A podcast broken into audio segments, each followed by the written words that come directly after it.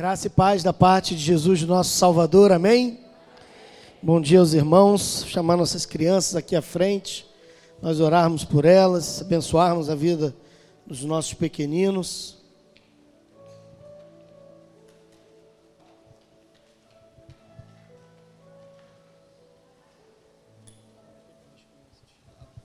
Weber vai orar aqui para abençoar a vida das nossas crianças.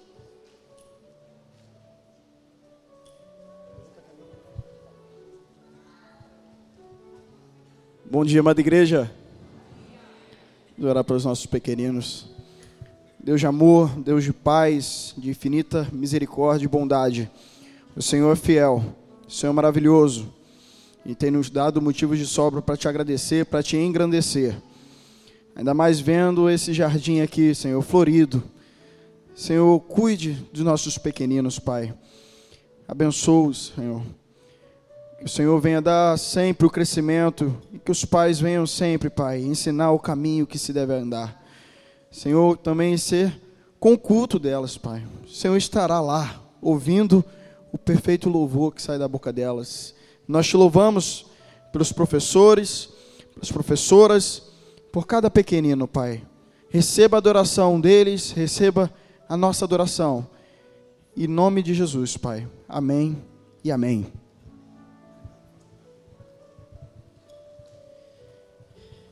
Abra sua Bíblia em, no Evangelho segundo João, capítulo 6. Ou se você está sem a Bíblia, você pode acompanhar também pela projeção.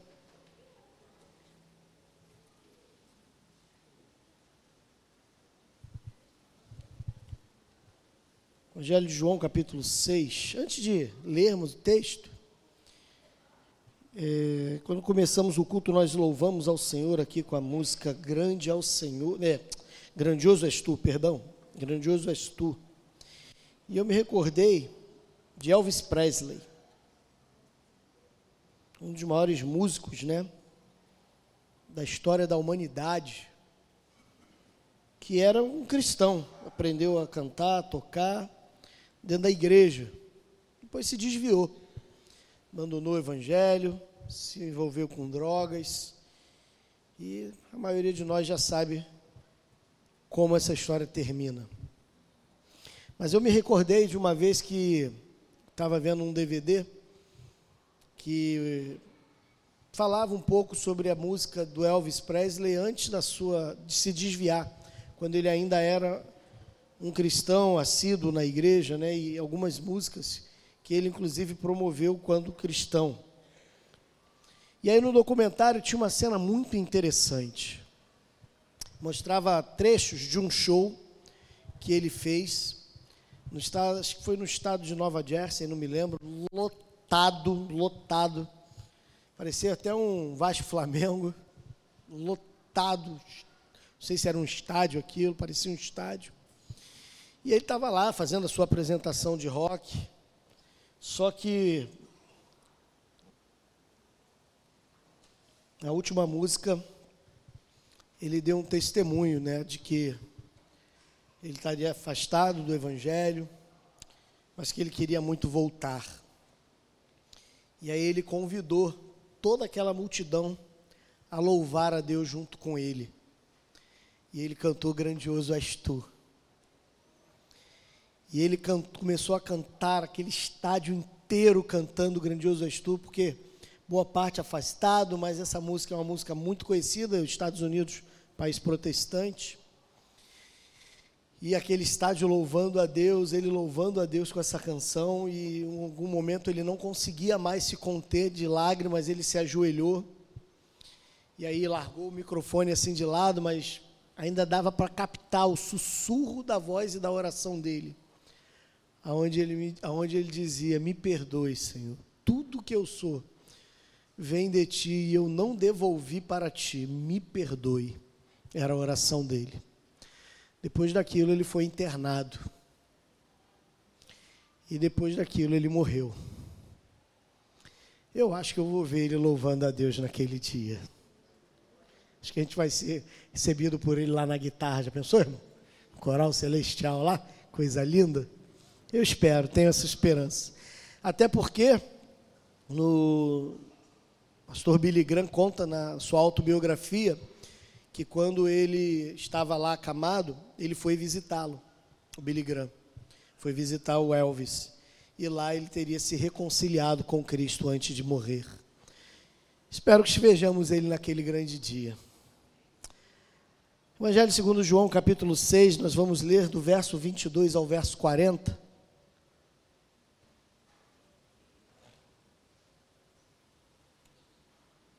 Ainda bem que a salvação é pela graça, né, irmão? Se fosse pelas obras, ele estaria perdido, mas pela graça de Deus, nós possamos, podemos ser salvos exclusivamente nessa graça salvadora. Diz assim, as letras santas. No dia seguinte, a multidão que ficara do outro lado do mar notou que não havia senão um pequeno barco e que Jesus não embarcara nele com seus discípulos, tendo estes partido sós. Entretanto, Outros barquinhos chegaram a Tiberíades, perto do lugar onde comiam, comeram o pão, tendo o Senhor dado graças.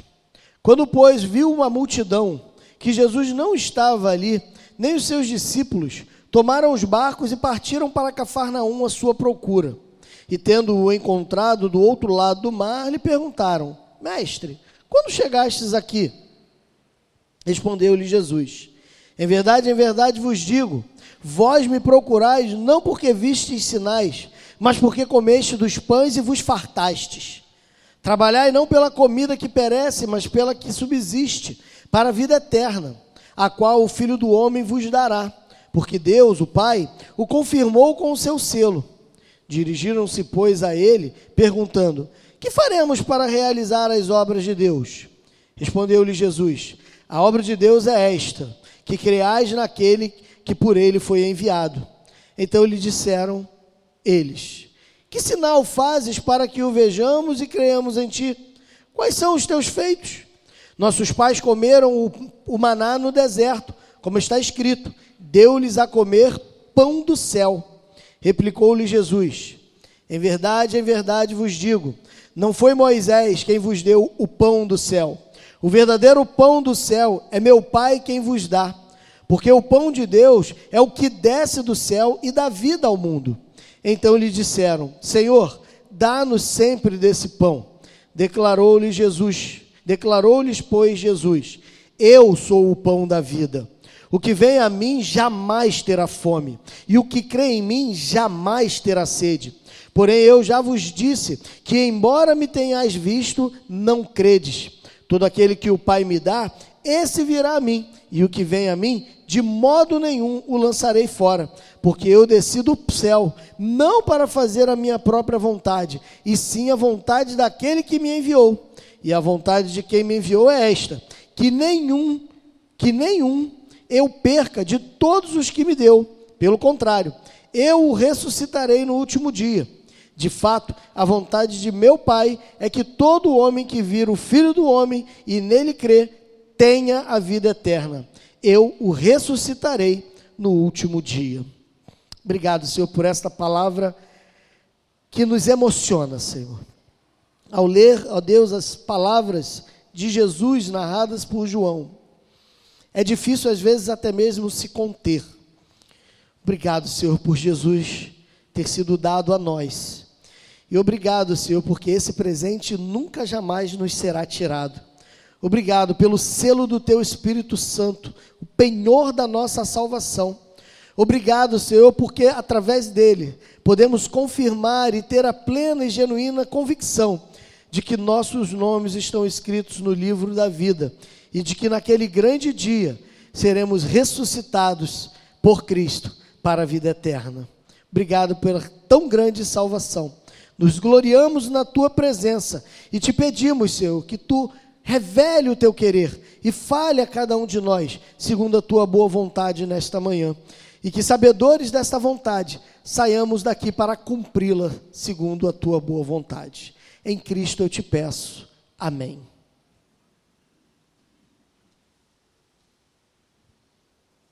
Quem é Jesus? Senão o pão que dá vida, o pão vivo que desceu do céu. Esse texto ele é um texto que ele começa fazendo uma afirmação de no dia seguinte. Se você está acompanhando aquilo que temos falado nesses últimos meses, você tem visto que nós temos feito um apanhado de todo o Evangelho de João. E na semana passada, é, nós falamos também do Evangelho de João.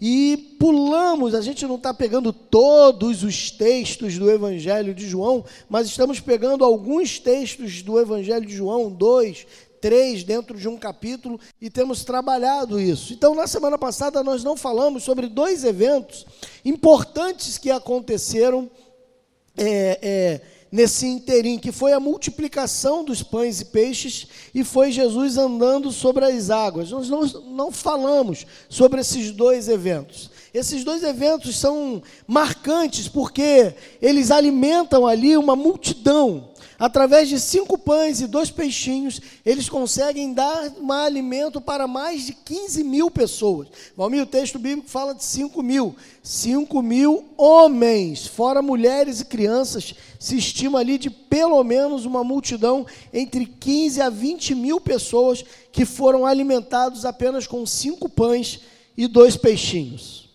Depois disso, Jesus ele sai para orar, ele se reserva, ele vai ao monte e ele quer estar um tempo sozinho para orar. Perdão, seus discípulos embarcam. Os ventos levam o barco para o meio do mar. Jesus vai andando sobre as águas se encontrar com aqueles discípulos e vão então assim para o outro lado para Cafarnaum. Interessante, porque o texto, quando nós começamos a ler, no verso 22, fala no dia seguinte a esses eventos que agora narrei, aquela multidão ficou desbaratinada. Ela não sabia onde estava Jesus, porque até onde eles sabiam, Jesus tinha multiplicado pães e peixes, subiu para orar e depois ninguém mais viu. Eles até viram os seus apóstolos embarcando e indo para o outro lado é, do mar, né? no caso ali, na, na verdade, uma lagoa. Eles até viram aquilo acontecer, mas mesmo tendo visto, eles não viram Jesus embarcar.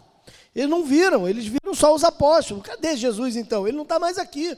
Nós não vimos ele embarcar. Descobriram, foram atrás, ou seja, nos parece que havia uma sede, uma vontade ali, de alguma maneira, de encontrarem a Jesus.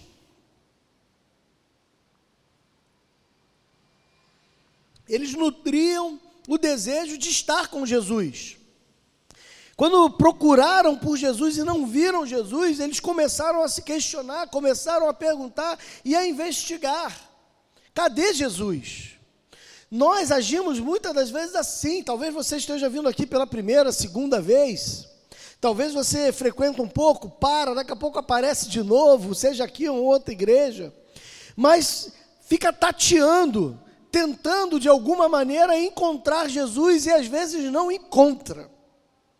Fica procurando como aqueles 5 mil ou 20 mil começaram a procurar e você não encontra, você fica meio perdidão. Cadê Jesus? Eu vou numa igreja, falam isso. Eu vou numa outra igreja, falam aquilo. Eu vou numa outra religião, falam aquilo outro. Quantos de nós não tivemos em algum momento essa dúvida? De que houve de um jeito aqui, houve de um jeito ali, houve de um jeito acolá, e quem tem razão? Às vezes, porque ouvimos de tantas maneiras, acabamos perdendo a fé. Cada um fala uma coisa, isso deve ser uma mentira. Alguns passam a questionar, não negam, mas questionam. Será que de fato isso tudo aconteceu?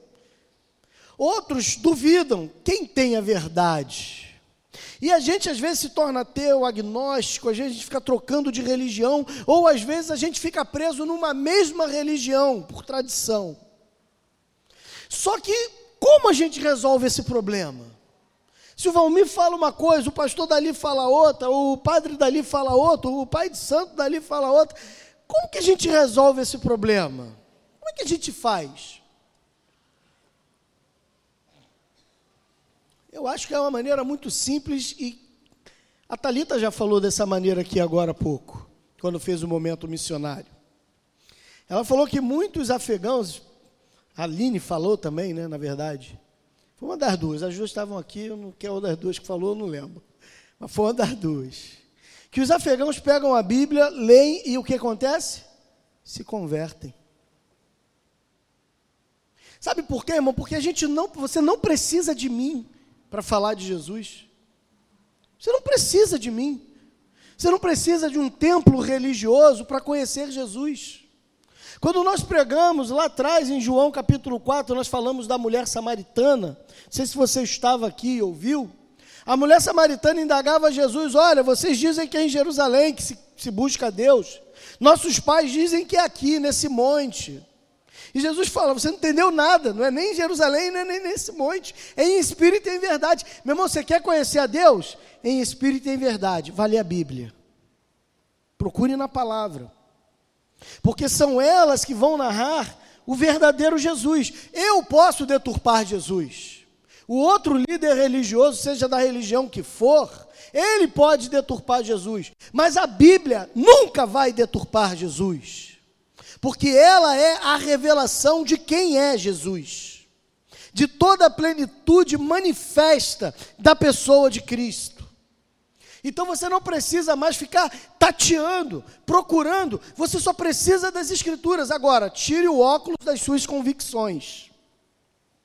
Você quer conhecer Jesus ou você quer validar as suas crenças? O que, que você quer? Porque se você quiser validar as suas crenças, você bota o óculos da sua crença e você vai sempre encontrar um Jesus dentro do grau que você está olhando ou lendo. Então você vai conhecer um Jesus tendencioso. Agora,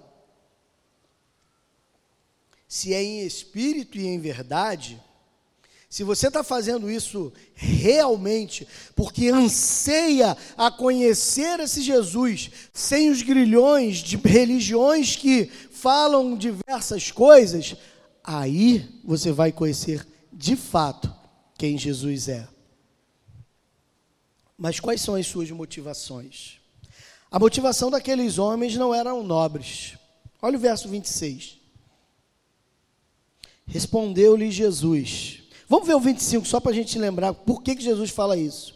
E tendo-o encontrado do outro lado do mar, ou seja, eles encontraram Jesus lá do outro lado, perguntaram-lhe: Mestre, quando chegastes aqui? Uma pergunta inocente. É uma pergunta inocente. Você pode, às vezes, estar fazendo alguma coisa lá na cozinha, seu marido chega pela sala, só que você está tanto tempo lá na cozinha que você perdeu o horário. Você fala, ué, já chegou? Que hora que você chegou? É uma pergunta inocente. Sim, mas Jesus dá uma resposta dura. Olha o que Jesus fala, verso 23. Respondeu-lhe Jesus: Em verdade, em verdade vos digo, vós me procurais, não porque vistes sinais, mas porque comestes dos pães e vos fartaste. Jesus dá uma palavra duríssima para eles. Jesus dá uma palavra de confrontação, uma palavra de, de reflexão que eles precisam agora responder. Vocês estão me procurando por quê? O que, que motiva você a procurar? E aí eu volto ao que eu acabei de falar. Quando você lê as Escrituras, o que motiva você a conhecer Jesus? É para validar as suas crenças religiosas, as tradições que foram passadas para você de avô, pai, filho e vão sendo continuadas. Ou você está lendo aqui para validar aquelas crenças que você quer ter em Jesus, quer um Jesus a sua imagem e semelhança e não a imagem e semelhança de quem Ele é. O que você busca quando procura Jesus? Aqueles homens, Jesus fala para ele: vocês não estão me procurando por causa dos sinais, vocês estão me procurando pelo que eu posso dar a vocês. Tem muita gente hoje que está procurando um Jesus que entrega coisas, que dá coisas.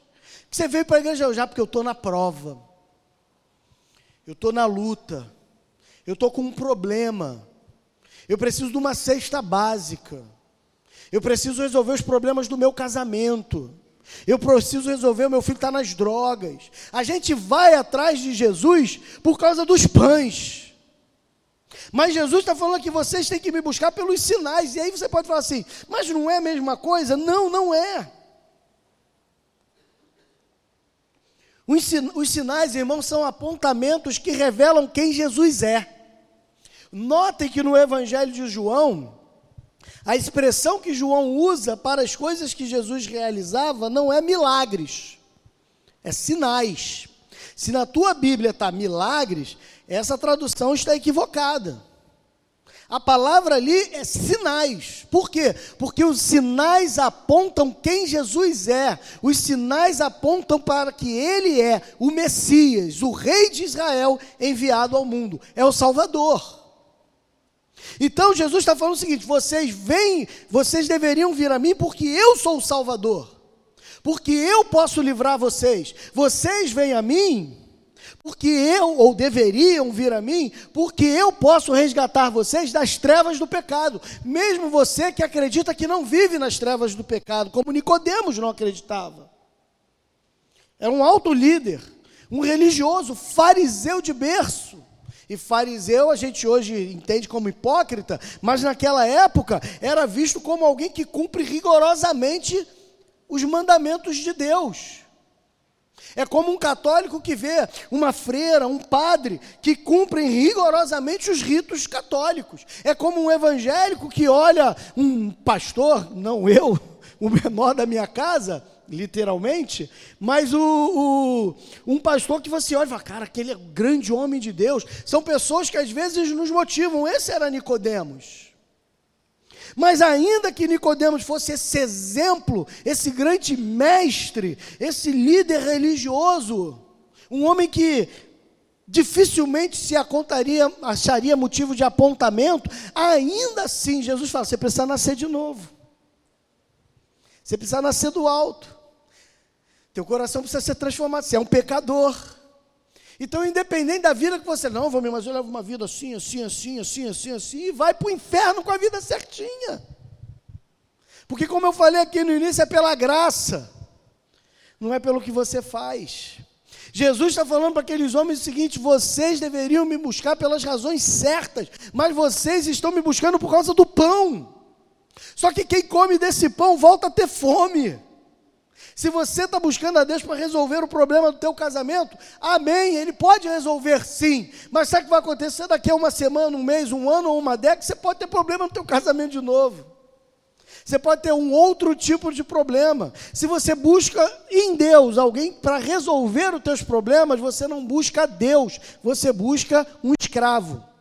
Poderoso, mas ainda assim um escravo subserviente à sua vontade e que está disposto a realizar todos os seus sonhos e vontades, como o gênio mágico da lâmpada de Aladim. Que você esfrega a lâmpada mágica de Aladim e sai um escravo para você, todo poderoso, mas ainda assim um escravo e que concede os seus desejos. Não é esse Jesus que eu conheço. Jesus então confronta aqueles homens, quais são as suas motivações? Porque os sinais apontam quem ele é, os milagres são benefícios pessoais que nós buscamos. Que todos queremos receber, todo mundo quer um milagre. Quem não quer?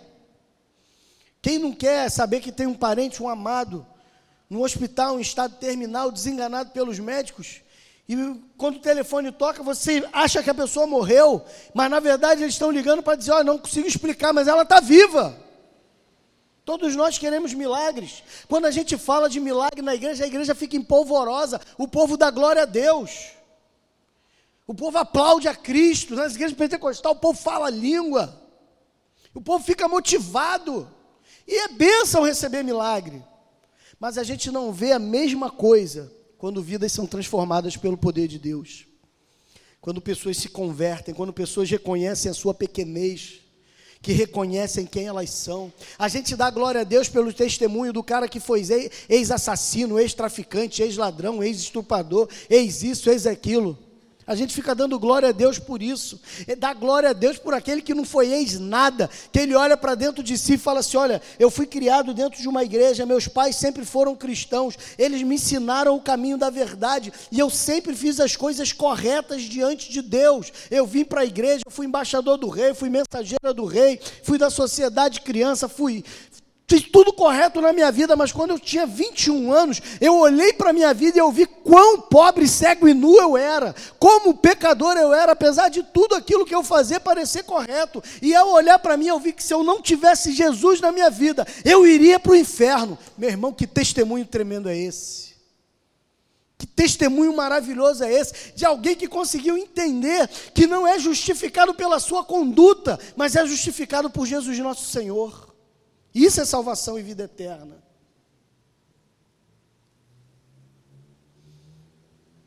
Verso 27, Jesus diz assim: Trabalhai não pela comida que perece, mas pela que subsiste para a vida eterna, o filho, do qual o filho do homem vos dará. Quem dá o alimento espiritual não é o pastor no domingo, não é o padre, não é o líder da sua religião, não é. Quem dá o alimento espiritual não é o líder de PG lá no seu encontro semanal, não é o seu discipulador quando vocês estão estudando a palavra. Quem dá o alimento espiritual é o próprio Deus. Aqueles homens entraram em crise, eles começam a, a dialogar com Jesus, mas olha só, Deus nos deu o pão, o pão do céu. Moisés, perdão, Moisés nos deu o pão do céu. Você pode pensar assim: o pastor está pregando, o pastor está alimentando. O meu líder, o meu discipulador está alimentando. Jesus fala: não, não é Moisés. Não, não é o Valmir. Não, não é o líder do PG. É o meu pai. Meu irmão, quem se preocupa com a alimentação dos filhos é o pai, é a mãe. É os pais que se preocupam com a alimentação do filho, a gente não regala isso a um terceiro. Somos nós que nos preocupamos. Quer ver um negócio que irrita muito a minha Talita? Vou te contar aqui para você não fazer, tá? Quando você dá um negócio para os nossos filhos sem pedir para a gente. A gente não dá nada para o filho dos outros sem pedir para os pais antes. Por diversos motivos. Primeiro, só um parênteses, né? Primeiro, você pode estar dando um negócio para uma criança com toda boa vontade, mas você sabe se ela tem alergia àquilo? Se ela comer aquilo lá e começar a estribuchar na tua frente ali, o que, que você faz? Eu tenho filho de um amigo meu que ele tem alergia, acho que é corante amarelo. Você dá uma bala para ele, pode matar. E aí? Agora está um negócio de glúten, de lactose, né? Todo mundo está tendo esses negócios aí agora. Aí você dá lá um todinho para a criança, com a melhor intenção. Aí a criança vai para o hospital. Você dá um copo de Coca-Cola para minhas filhas, elas nunca beberam refrigerante na vida delas. Nunca beberam. Então, assim, irmão, se for dar alguma coisa para uma criança, em nome de Jesus, pede os pais, pergunta os pais, posso dar? Ah, mas eu dei uma fruta. Não interessa, irmão. Às vezes, tá, às vezes a criança tem um problema de açúcar e você não sabe. Tem uma diabetes infantil. Infelizmente é mais comum do que se acha. Então, em nome de Jesus, irmão, só para a gente fechar esses paredes aqui, não dê nada para a criança sem saber se a criança pode comer ou beber daquilo. Não dê, pergunte os pais. Pai deixou? Deu aval? Você vai lá e agrada a criança. Fecha parentes, voltamos para cá. Então, irmão, é o pai que dá o alimento, é o pai que dá o pão do céu, é o pai que supre as nossas necessidades e acaba com a nossa fome. É o pai celestial. Aqueles homens estavam fiados em Moisés. E talvez você esteja fiado em mim, que sou seu pastor.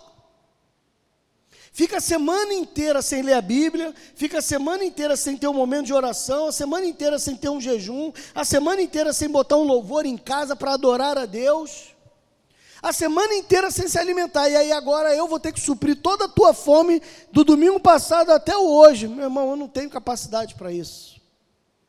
O que eu te der de alimento, você vai voltar a ter fome. Porque a única maneira de saciar a fome é se alimentando diretamente de Deus. Vai buscar na palavra. Jesus fala aqui, conhecendo a verdade, a verdade te liberta.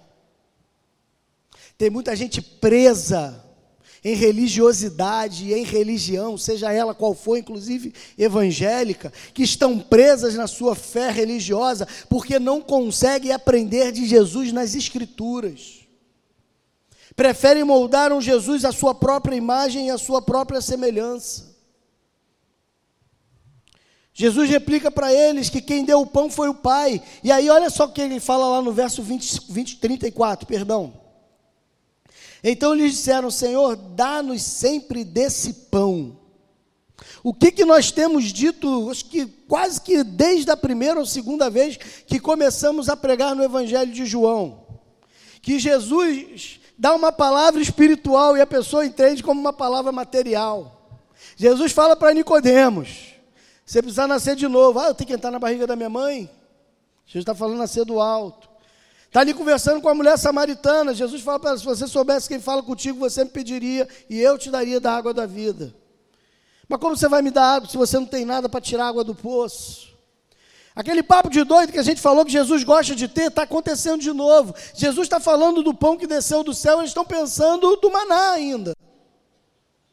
Eles ainda estão presos lá em Moisés. Jesus falou: não, não é Moisés, é Deus que dá. Ah, mas é Deus que dá o maná, tudo bem, então nos dá o maná de novo, assim como deste no deserto, me dá o maná também. Aqueles homens, eles estão, continuam olhando as questões materiais. Para o homem espiritual, tudo é espiritual. Para o homem material e carnal, tudo é material e carnal. Não dá, eu não sei se você já vivenciou isso em algum momento, você que é crente mesmo, né? Crente raiz, né? Essas coisas que que está ali com a cara na palavra, que tem uma vida de oração, jejum, de adoração ao Senhor, em servidão a Cristo. Você que tem essa vida, às vezes senta do lado da pessoa para falar da palavra e tal, e aquela pessoa não consegue entender. Não é porque ele está falando de uma teologia lapsoriana. Não! Está falando nada difícil, não. Ele está apenas falando de espiritualidade. O Paulo fala que os homens espirituais eles conseguem discernir as coisas espirituais, mas que os homens materiais eles não conseguem discernir as espirituais.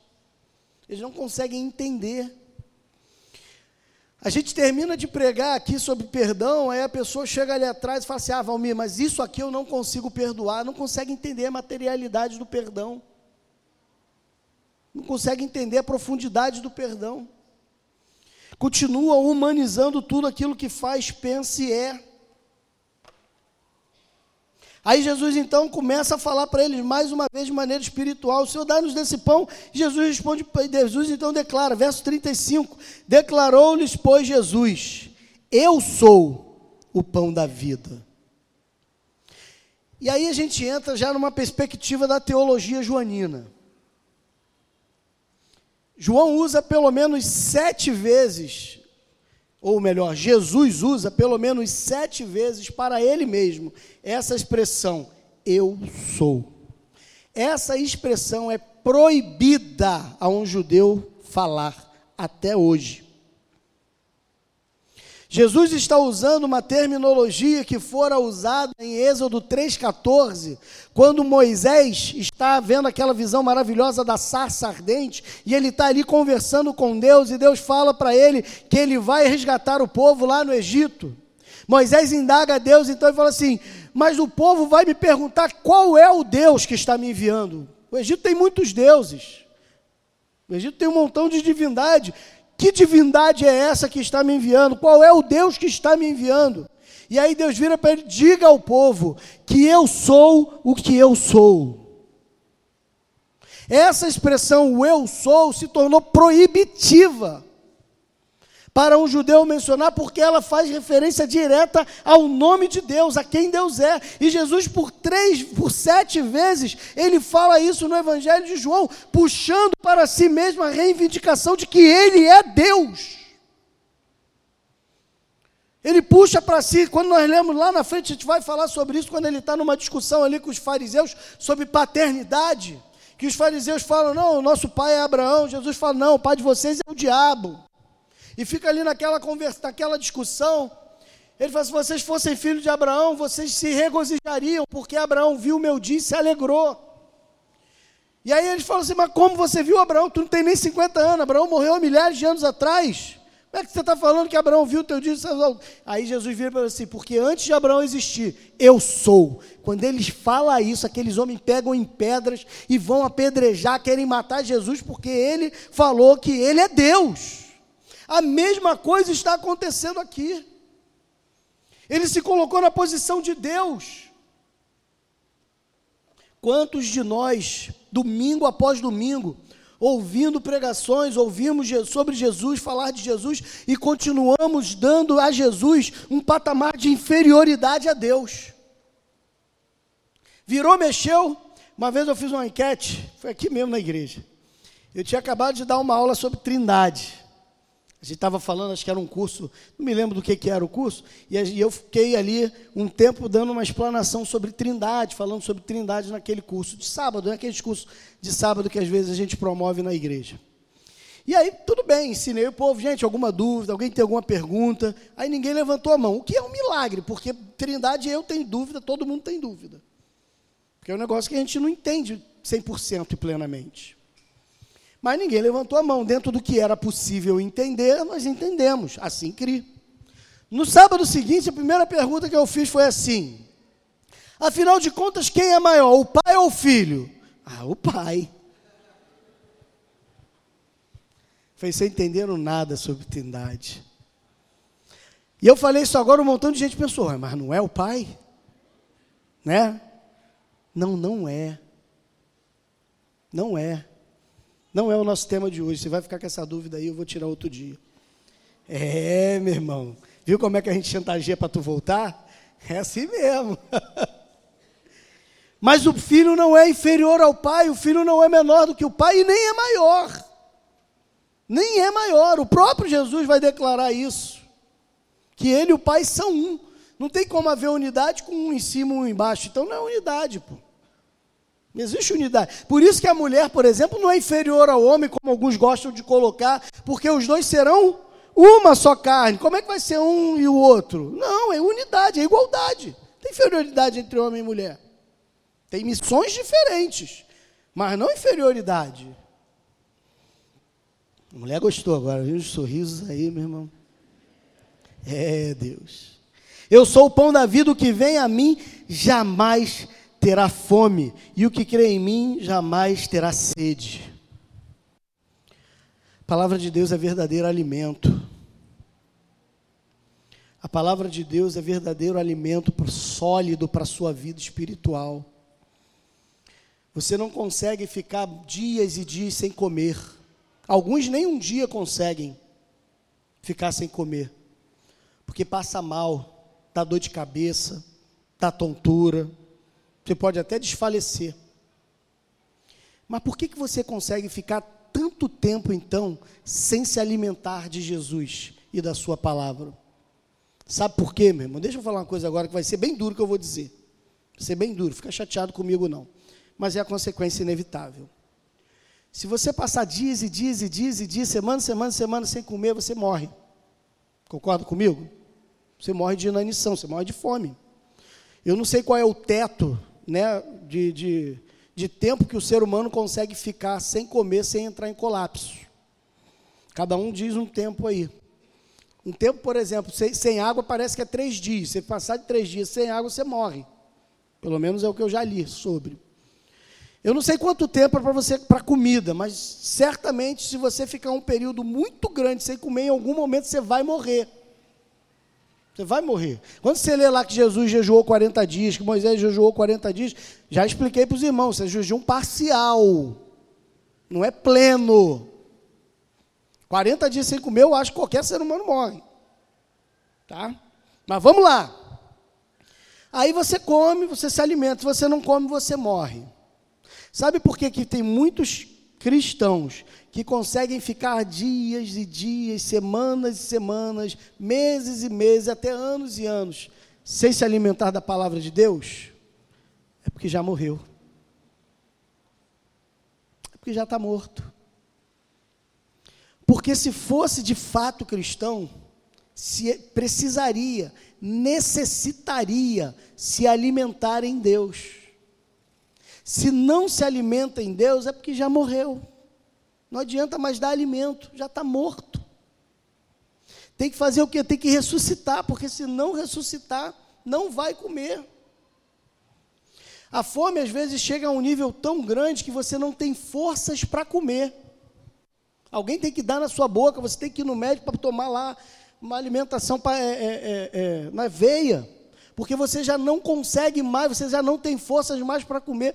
Talvez, meu irmão, você chegou num nível de uma frieza espiritual, de uma inanição espiritual tão grande, que você fala assim: eu já não consigo mais ter prazer em ler a Bíblia. Eu não consigo mais parar um tempo e me dedicar em oração. Você não consegue mais. Aí o que, que você faz? Fica sozinho sofrendo? Sabe por que, que existe igreja, meu irmão? Justamente por isso. A igreja ela não existe para a gente adorar a Deus, não, meu irmão. Eu acabei de dizer aqui no início do sermão que não é nesse lugar, não é em Jerusalém, não é no monte. É em espírito e em verdade. Se Deus quiser só adoração, Ele não precisava de igreja, você faz isso na sua casa. A igreja ela existe por um único, dois propósitos, um espiritual e um para você. O espiritual é o quê? Qual é a missão da igreja? Fazer discípulo. Essa é a missão da igreja. Agora, isso é para fora e para dentro, uns aos outros. Para fora é fazer discípulos, para dentro é uns aos outros. Quando você estiver escorregando e caindo, a gente vai lá e te dá a mão para você não se machucar. E quando você chegar ao ponto de cair e se machucar, a gente vai lá cuidar das suas feridas. É para isso que igreja existe. Não é para isso que pastor existe, é para isso que igreja existe. Então a igreja precisa caminhar nessa alimentação e ajuda mútua de uns com os outros. 55 vezes no Novo Testamento aparece a expressão uns aos outros. 55 vezes. Então a gente precisa entender essa premissa. Você está fraquinho espiritualmente, meu irmão, vai se alimentar. Valmir, eu já estou tão fraco que eu não consigo me alimentar. Pede ajuda. Vai lá no PG. Procura o PG mais perto da tua casa. Vai comungar com aquele grupo de irmãos. Toca catuca o irmão que está sentado do teu lado. Meu irmão, eu estou morrendo, me ajuda. Eu não quero morrer vai pedir socorro, está com orgulho, então o problema é ainda maior, porque o pecado já se instaurou. Você tem vergonha de pedir ajuda para aqueles que estão ali para te ajudar, que são família, que são irmãos. A gente chama de irmão porque a gente é família. O texto continua. Olha lá, ó. Agora vem uma palavra que alguns ficam na dúvida aqui. Olha lá, verso 37, olha o que Jesus fala. Todo aquele que o Pai me dá, esse virá a mim. E o que vem a mim, de modo algum, lançarei fora. Isso tem sido motivo de dúvida em muita gente. Né? Ah, Valmir, você fala de predestinação, o tempo aí todo e tal, mas aí, tá vendo? Aquele que vai a Jesus, de maneira alguma lançarei fora. Lê o contexto. Todo aquele que o Pai me dá, você só chegou até Jesus porque foi o Pai que te trouxe até Ele. Foi o Pai que te trouxe. Se o Pai não te trouxer, sabe o que você faz? Você fica um ano aqui, dois anos, cinco anos, e uma hora você vai embora. Sabe quando eu digo que eu não acredito em crente desviado? É por isso. Porque não foi o Pai que deu. Porque quando o Pai dá, Jesus não lança fora. Jesus nunca vai rejeitar alguém que foi enviado pelo Pai a ele. Jesus nunca vai dizer não a uma pessoa, sabe por quê? Porque quem está morto não tem vontade. Jesus precisa ressuscitar o morto para que ele volte a ter vontade. Morto não tem vontade, morto está morto. E aí Jesus vem nos dar vida, ele nos regenera. O que é regenerar? É fazer de novo. Ah, a pele precisa ser regenerada. A gente queimou aqui, agora vai regenerar a pele. Vai crescer uma nova pele. Jesus regenera você quando ele faz que você nasça de onde você estava morto. Ele te trouxe a vida de novo. E te trazendo a vida, ele te leva ao Pai. Porque ele é o caminho, a verdade e a vida. Não tem como fugir disso. Todo o contexto está apontando para isso. Porque eu desci do céu não para fazer a minha própria vontade, e sim a vontade daquele que me enviou. Jesus veio aqui para cumprir os desígnios e pré-ordenações que o Pai lhe deu desde a eternidade. E aprove a Deus que desde a eternidade ele prerrogasse você e eu. Agora, aqueles que o Pai não deu, vai ouvir, vai ouvir, vai ouvir, vai ouvir, vai ouvir e vai embora. Mas vamos como que a gente sabe quem é quem? Não sabe, por isso que a gente prega o Evangelho. A gente não sabe, dentro da nossa perspectiva humana, é por isso que a gente faz apelo. A gente não, porque eu não tenho esse costume. Mas por que, que o pessoal faz o apelo? Porque a gente não sabe. Por que, que eu prego para todas as pessoas instintivamente? Porque eu não sei. Mas uma coisa eu tenho certeza: que quando aquele que tem a semente da verdade ouvir da palavra do Senhor, o seu coração será aquecido. E não é pelo muito falar. Lembra daquela discussão teológica entre Jesus e o jovem rico? Aquela discussão teológica, o que devo fazer eu, bom mestre, para dar vida eterna? Por que me chama de bom? Só um é bom, que é Deus. Ele começa, ele conhece os mandamentos. E eles ficam ali naquela discussão, eu faço isso aí desde que eu era moleque, estou fazendo isso tudo e tal, mas falta uma coisa. Estou falando de soteriologia, doutrina da salvação. Falta uma coisa, o quê? Vai, vem tudo que tu tem, dá aos pobres e vem. Volto a dizer, Jesus não queria a pobreza daquele homem, Jesus queria o coração. O coração dele estava nas riquezas e Jesus falou: abre mão do teu, da tua riqueza, porque senão a tua riqueza vai te atrapalhar no meu relacionamento contigo. O problema não era o dinheiro, o problema era o coração. Então não usa texto sem contexto. E aí, dentro daquele diálogo, Jesus fica numa argumentação teológica com aquele menino sobre o que, que ele deve fazer para dar o reino. Como é que termina aquela discussão? Com ele virando as costas e indo embora. Jesus pregou, evangelizou, mostrou, ensinou, e aquele homem foi embora. Mas passando Jesus por, mas passando Jesus viu um homem sentado na coletoria um homem desprezado, um homem que ninguém falava, nenhum judeu cumprimentava, um homem odioso naquela sociedade. Jesus passa a ver o homem e fala: Vem me segue. Jesus nem para, lê o texto aí só. Ele não parou, ele passando. Ele continuou andando. É como se eu fizesse aqui, ó. Débora, me segue. E vou embora. E ele nem olha para trás. Cabe ao Mateus levantar e segui-lo. E o Mateus levantou e o seguiu. Não precisou de retórica teológica, não precisou de explicação da, da Torá, não precisou de argumentações soteriológicas, não precisou de nada disso. Porque o Pai o deu. Não é pelo muito falar que sereis ouvidos. Se fosse, irmãos, os pastores mais eloquentes, os teólogos mais eloquentes seriam os maiores ganhadores de almas do mundo se fosse pela eloquência. Mas sabe quem mais ganha almas no mundo? Não é pastor, não é teólogo, não é nem missionário. Quem mais ganha alma no mundo são irmãos como eu, como você, simples, que às vezes não tem um conhecimento tão profundo da palavra, mas que tem uma vida com Deus e pregam o evangelho com entusiasmo. O Evangelho não cresceu no Brasil e no mundo, na história da humanidade, não foi através de grandes teólogos. Grandes teólogos fizeram grandes compêndios que nos ajudam, nos orientam no contexto da igreja e no seu ensino. Mas na exposição da palavra, quem espalhou o Evangelho do mundo foram crentes simples. Homens e mulheres que não tinham um conhecimento profundo, mas tinham um amor a Deus incomensurável e por isso lançavam mão das suas próprias vidas para pregar o Evangelho a todos os povos.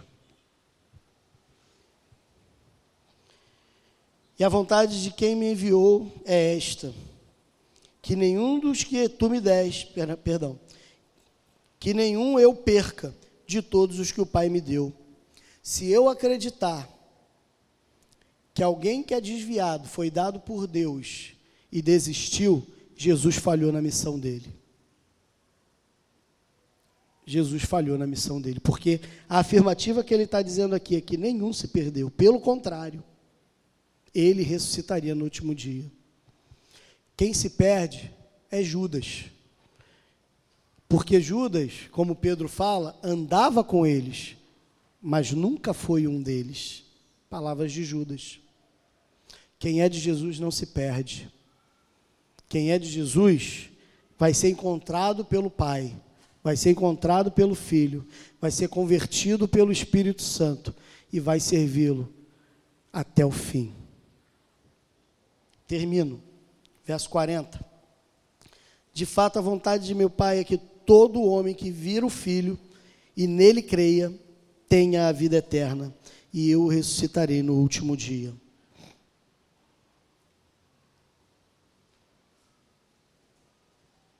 Você está vendo Jesus? Você está tendo a oportunidade. A pregação e a exposição da Bíblia apontam para Jesus.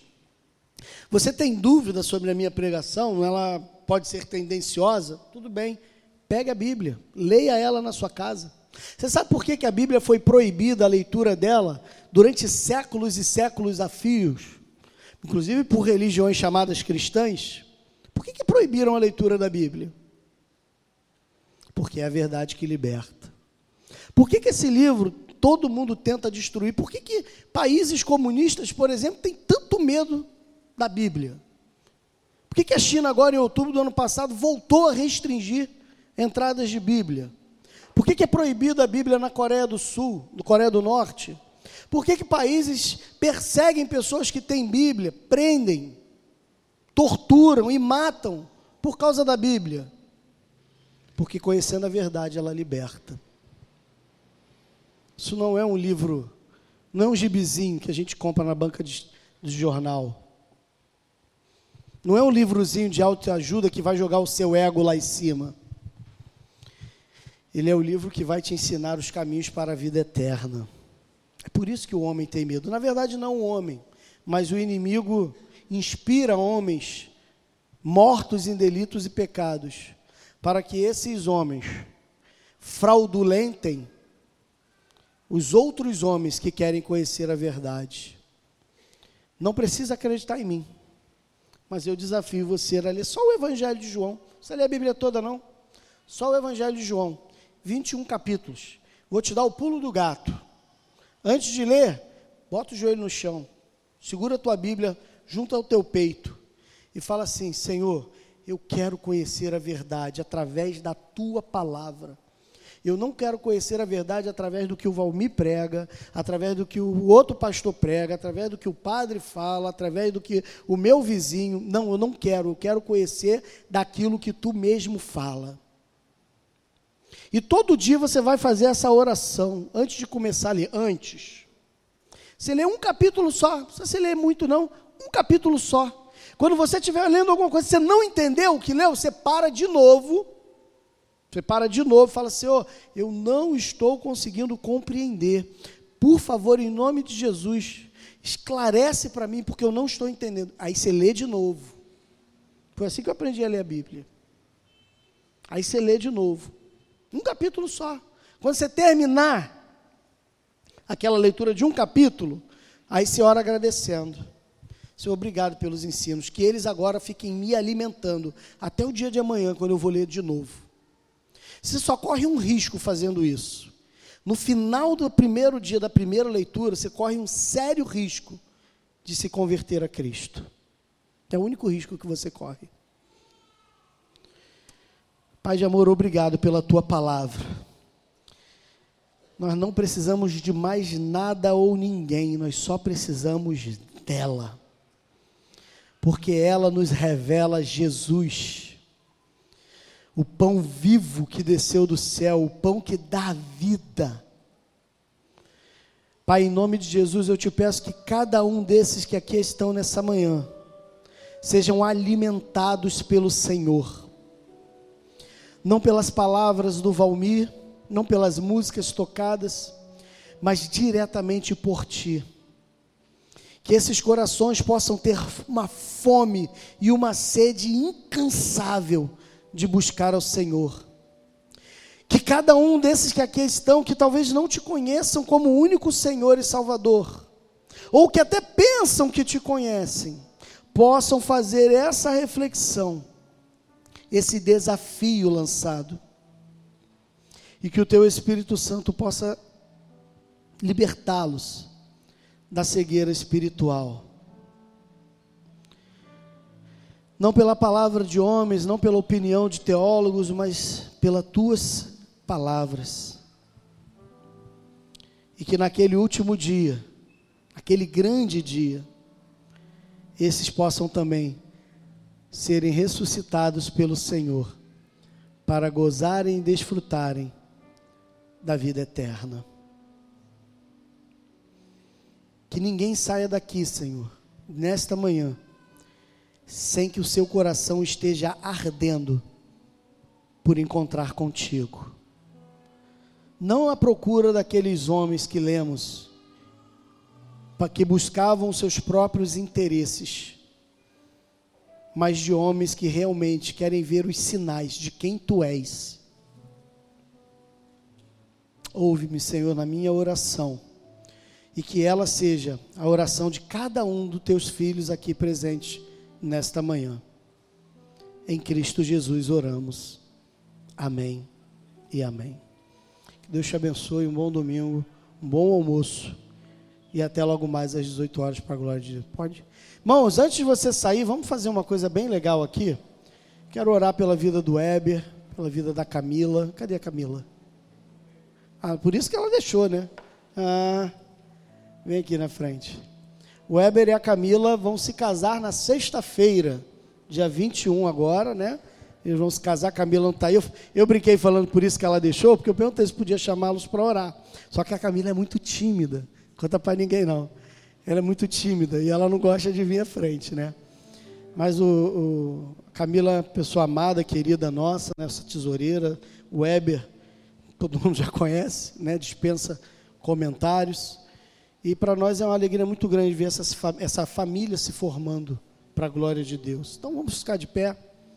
Pedir para você impor as mãos sobre a vida do Weber, simbolicamente sobre a vida da Camila, para essa família que estará se formando. Na verdade, já se formam, porque já casaram no civil, né? já estão casados no civil.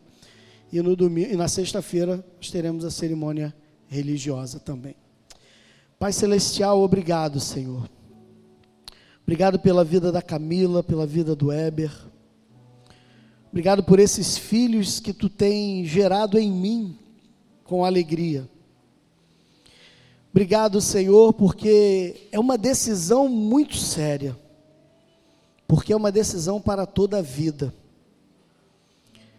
Infelizmente, muitos não têm dado a devida importância e valor a essa verdade espiritual. E têm acumulado os males e maldições contra si mesmos, porque não observam da tua palavra. Mas que, ó Deus, o casamento de Eber e Camila esteja fundado no Senhor, esteja alicerçado no Senhor, e que as circunstâncias da vida, as tentações, as lutas, as dores, as dificuldades, nada nem ninguém seja capaz de separá-los, Senhor. Mas que cada luta, cada prova, cada dificuldade, cada até tentação imposta pelo inimigo, possa fazer com que eles se unam cada vez mais, Senhor. E que eles sejam família bendita do Senhor, exemplo para esta sociedade, Senhor e que na alegria nos alegremos, e que na tristeza os apoiemos, Senhor, e que tudo na vida deles se cumpram para o enaltecimento e o engrandecimento do nome de Jesus, Senhor do casamento. Amém e amém. Deus abençoe os irmãos, em nome de Jesus.